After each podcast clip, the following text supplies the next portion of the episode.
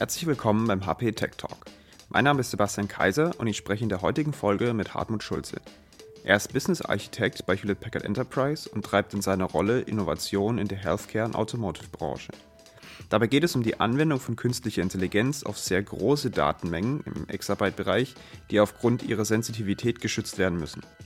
Im heutigen Podcast sprechen wir darüber, wie mittels Swarm Learning die Immunitätsforschung im Kontext von Covid-19 vorangebracht wird. Hartmut erzählt von einem aktuellen Projekt aus dem Netzwerk der Universitätsmedizin, das sich mit Fragen beschäftigt, wie lange beispielsweise ein immunologischer Schutz hält. Hartmut, stell dich doch kurz selbst vor und vor allem, welche Themen dich täglich begleiten in deinem Job. Ja, gerne. Ja, Hartmut Schulze, ich bin Business Architekt, äh, treibe hier Business Innovationen im Bereich von dezentralisiertem Machine Learning, ähm, hier auch jetzt in dem Projekt, ganz äh, klassisch äh, Swarm Learning, so wie wir das nennen. Ja, dezentralisiert unter Einbeziehung von Sicherheit und Zero Trust Mechanismen. Du hast ja ein Projekt, da geht es um Covid-19-Immunitätsforschung. Also da geht es um die Anwendung von, wie du sagst, dezentralem Machine Learning. Was genau ist COVIM, also dieses Projekt? Wie sieht es genau aus? Weil vor allem ist es ja ein staatlich gefördertes Projekt, oder? Also COVIM ist ein Verbundprojekt zur Bestimmung und Nutzung von SARS-CoV-2-Immunität. Also deswegen COVIM, also Covid-Immunität. Es ist eins von 13 Verbundprojekten innerhalb von dem Netzwerk der Universitätsmedizin und ist gefördert durch die, äh, das Bundesministerium für Bildung und Forschung. Das Projekt selber, ähm, in dem Projekt selber werden die Expertisen und auch Daten von äh, mehr als 160 Wissenschaftlern und Wissenschaftlerinnen aus 15 Universitätskliniker und auch sieben weitere externe Partner in unterschiedlichen Disziplinen, wie zum Beispiel Immunologie, Virologie, klinische Infektiologie, Pneumologie, Data Science und auch Epidemiologie aus ganz Deutschland gebündelt.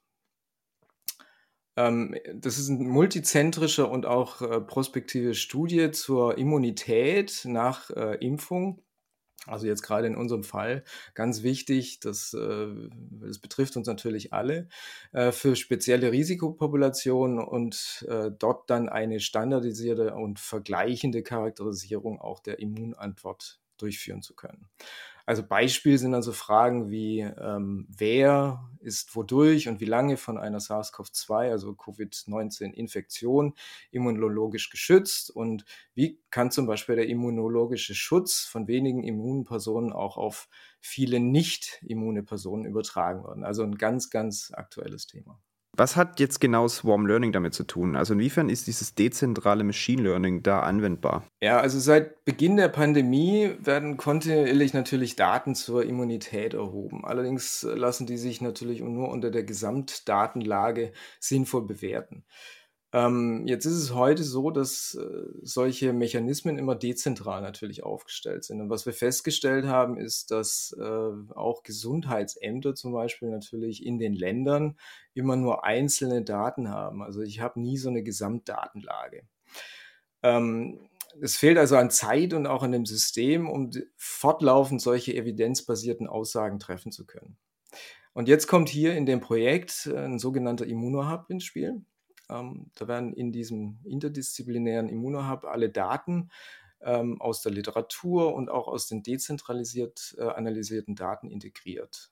Und Machine Learning ist natürlich ein wesentlicher Anteil, damit ich solche Komponenten auch zusammenfassen kann, um aus den Rohdaten rasch irgendwelche Analysen machen zu können, weil äh, ist auch klar, die Rohdaten an, an sich bringen mir erstmal nicht so viel.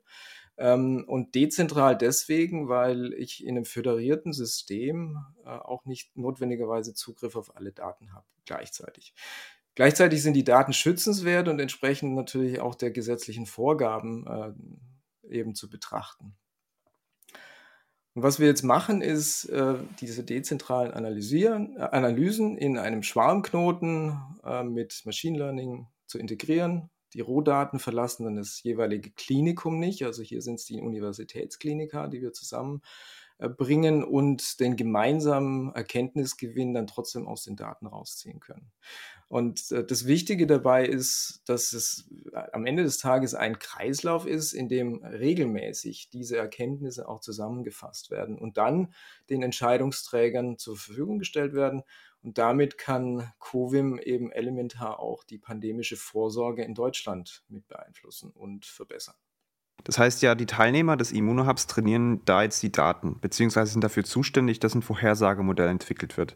Welche Teilnehmer sind das genau? Also kannst du die Stakeholder da benennen? Ja, also bei COVIM sind es tatsächlich die teilnehmenden Kliniken, also dieses Netzwerk der Universitätsmedizin, da sind diese Exzellenzcluster auch mit dabei, diese Daten auch vorbereitet werden, also, also da gibt es solche Datenpipelines, äh, wo dann die Datenqualität auch überprüft wird ähm, und dann gemeinsam auf diesem qualitätsgesicherten Datenlage dann trainiert wird. Ähm, das Ziel ist, tatsächlich die Immunität exakt zu bestimmen und diese Erkenntnisse dann äh, wirklich unverzüglich auch zur Therapie und Prophylaxe zu nutzen. Und damit sind die Stakeholder am Ende des Tages, sind es wir als Gesellschaft oder auch unser Gesundheitssystem, das entlastet werden soll, ähm, um dann eben dezentral und auch rascher an solche Erkenntnisse zu gelangen. Also wir, wir sind die Nutznießer, also wir als Gesellschaft. Jetzt ist ja das Thema Datensicherheit durch Swarm Learning schon implementiert. Also wir haben da ja auch andere Technologien, die da eine Rolle spielen könnten, wie beispielsweise Blockchain. Aber wie wird das Gesamtkonstrukt sichergestellt? Kannst du das in einem Kontext irgendwie einordnen und zusammenbringen? Also Datensicherheit ist immer wieder, wieder da. Also es gibt ähm, die persönlich identifizierbaren In Informationen, also PII-Daten. Ähm, und diese Daten, diese werden jetzt in unserem Konstrukt, also in dem Swarm Learning Konstrukt, so aufgesetzt, dass sie diese Daten das lokale Klinikum nie verlassen. Das heißt, die De-Identifizierung, die Anonymisierung passiert dann tatsächlich an der Quelle. So ist es dann schon in dem System drin, dass äh, durchs Design allein schon eine gewisse Sicherheit, ein Datenschutz gegeben ist. Ähm, und damit ist es auch bei dem Datenbesitzer. Man muss sich das so vorstellen, der, der Arzt, das Klinikum ist ja immer ein, ein, ein Wächter der Daten erstmal und äh, muss Sorge dafür tragen, dass der Datenschutz auch eingehalten wird. Jetzt ist aber gleichzeitig so, wenn ich Daten dupliziere, dann sind die weg. Das heißt, dann habe ich keine Kontrolle mehr darüber. Wenn ich jetzt also alle irgendwo zentral zusammenfasse, dann habe ich das Problem, dass äh, ich keinerlei Möglichkeiten habe, äh, über die Gesamtkette, über den Lebenszyklus dieses Datums wirklich einen Datenschutz zu implementieren. Und das drehen wir um das, dieses Prinzip. Das heißt, die technische Sicherheit äh, wird auch gegeben. Äh, ich mache eine Verschlüsselung von der Kommunikation und äh, mache auch eine Verschlüsselung von den Gewichtungen im Modell. Das heißt, es sind verschiedene Ebenen, die hier zusammenfließen. Äh, jetzt fragtest du gerade nach Blockchain. Blockchain hat hier den einen Vorteil, dass ich in diesem ja, Distributed Ledger, das ist eine verteilte Datenbank, äh, gleichzeitig diese, diese Datenpunkte, wer an welchem ähm, Lernen teilweise oder dann tatsächlich teilgenommen hat, wirklich äh, tracken kann. Und dieses Tracken äh, sorgt dafür, dass eine gewisse Transparenz entsteht. Durch eine Transparenz habe ich aber gleichzeitig wieder reduziert, dass sich irgendwelche Leute eben äh, Ergebnisse vielleicht oder das Interesse haben, Ergebnisse zu verschlüsseln, weil ich kriege es auf jeden Fall raus.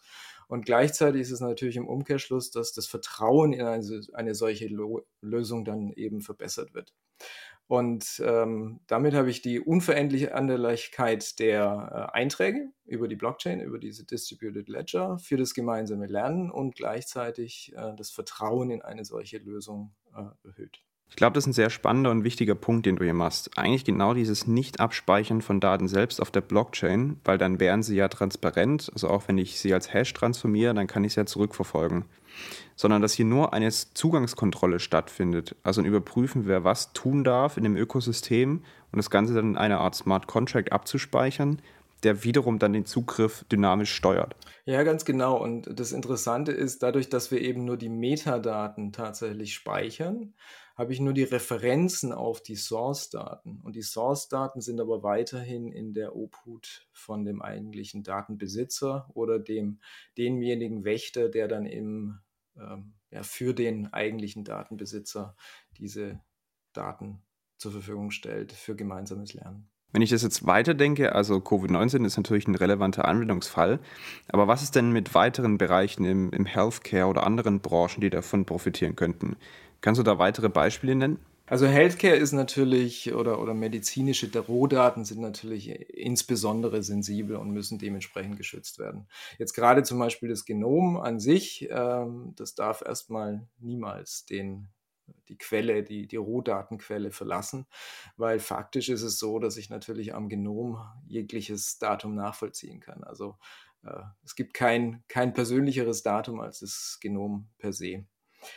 Ähm, gleichzeitig, äh, wenn du jetzt nach anderen Datenquellen fragst, also es gibt genug Sensorik, bildgebende Me Mechanismen, also zum Beispiel MRTs oder CTs oder auch ähm, X-Rays, also sprich äh, in der Radiologie, also Röntgenaufnahmen. Ähm, ich spreche zu viel, viel Englisch letztens, äh, deswegen komme ich immer nur auf X-Rays. Ähm, dort habe ich natürlich genau das Gleiche. Ich erkenne Muster aus diesen Daten und Machine Learning ist natürlich perfekt geeignet, um auch diese Mustererkennung dann tatsächlich durchzuführen. Ähm, wir haben größere Datensätze, da habe ich da den, das Problem, dass ich die Daten nicht bewegen möchte, weil ich habe äh, teilweise eben ein Terabyte, das ich für, für ein, so, eine, so eine Modalität, für ein so ein Datum tatsächlich be bewegen müsste. Äh, wenn ich das mache, dann brauche ich natürlich dafür Energie. Je weniger ich Daten bewege, das ist genauso wie mit uns selber auch, äh, je weniger Mobilität ich habe, umso energiesparsamer bin ich. Äh, dieses Prinzip müssen wir sicherlich auch auf die Rohdaten anwenden. Und äh, bei den bildgebenden Daten ist es dann auch tatsächlich so, ähm, dass wir, dass es jetzt schon Studien gibt, die herausgefunden haben, dass wirklich die Erkennung von diesen Mustern äh, durch Machine Learning gemacht werden kann, was der Mensch zum Beispiel gar nicht erkennen kann, weil das teilweise wirklich Bereiche sind, die sind zu klein für das menschliche Auge ähm, und somit eine Hilfe eben auch für den Arzt darstellen, um schneller zu Diagnosen zu kommen. Also gerade in so medizinischen Daten ist das natürlich große Datensätze und insbesondere natürlich private Datensätze. Jetzt, wenn du fragst nach anderen Bereichen, da gibt es natürlich äh, andere Industrien, da ist es gleich anwendbar. Also ich habe auch in, zum Beispiel beim autonomen Fahren, habe ich auch Bilder, die ich äh, aufnehme. Also es gibt ja verschiedene Automobilhersteller, die jetzt komplett schon auf äh, visuelle, äh, also auf Kameras umgestiegen sind. Es gibt aber auch verschiedene andere Sensoren, die mir einen ständigen Strom an, an Daten liefern und der sollte möglichst auch schon an der Quelle eben auch analysiert werden. Und das geht auch so weit, dass man jetzt zum Beispiel im Finanzbereich auch an der Datenquelle schon ja, Auswertungen machen kann, äh, ohne jetzt großartige Daten in ein zentrales Cluster irgendwie zu bewegen und dann erst dort zu analysieren. Also ich kann mir sehr gut vorstellen, dass da sehr viele Latenzgewinne drin sind. Auch gerade das Thema Sicherheit ist, glaube ich, sehr gut abgedeckt. Aber vor allem, wenn ein Dataset größer wird, also ein Machine Learning Modell profitiert er davon, wenn ganz viele Daten vorhanden sind, und dadurch schaffe ich ja einen Anreiz gegenüber Institute, jetzt gerade im Healthcare-Bereich, dass die Daten überhaupt geshared werden, oder? Ja, ganz genau. Und das ist ein ganz wichtiger Punkt, äh, weil typischerweise äh, ist es so, dass ich auf den Gesamtdatensatz eigentlich gar keinen Zugriff habe. Also es ist heute faktisch nicht möglich, dass ich alle Daten zusammenfasse. Wenn ich allerdings die Mechanismen habe, damit ich die, das, die Erkenntnisse, das Wissen aus solchen äh, Daten tatsächlich austauschen kann und gemeinsam lernen kann, vergrößere ich tatsächlich meinen äh, zu analysierenden Datensatz in Summe, weil ich eben auch nur ganz wenig von diesen Erkenntnissen auch weiter dann tatsächlich äh, zusammen verarbeite. Äh, dadurch reduziere ich auch tatsächlich einen Bias zwischen den Daten, weil und, und erziele bessere Ergebnisse, mache meine Modelle besser und äh, ja, insbesondere kriege ich dann halt ja, eine, bessere äh, Accuracy, also Accuracy als Genauigkeit äh, für mein Modell, so dass ich auch keine äh, spezifischen Ausreißer dann durchaus da habe. Also ganz wichtiger Punkt. Ich habe hiermit dann das erste Mal so richtig in dieser föderalisierten Umgebung, in diesem föderierten Lernen die Möglichkeit, tatsächlich gemeinsam äh, zu lernen und auch die verbesserte Ergebnisse zu erzielen. Hartmut, ich glaube, das Thema bietet ziemlich viel Potenzial, auch weitere Bereiche, die du vorher schon erwähnt hast, näher anzuschauen. Wenn ich jetzt weitere Fragen zu dem Thema habe, wo kann ich dich am besten erreichen? Also gerne natürlich über meine E-Mail-Adresse oder auch auf LinkedIn. Ähm, dort äh, ist dann auch eine Verlinkung zum Beispiel auf ein kürzlich veröffentlichtes Paper, wo wir diese Mechanismen auch wirklich darstellen und äh, auf der wissenschaftlichen Ebene betrachtet haben. Perfekt, das machen wir dann alles in die Shownotes rein. Da könnt ihr dann gerne direkt Kontakt aufnehmen. Hartmut, ich danke dir für die Zeit, die du dir genommen hast, ähm, dass du uns besucht hast hier und bis zum hoffentlich nächsten Mal. Ja, gerne.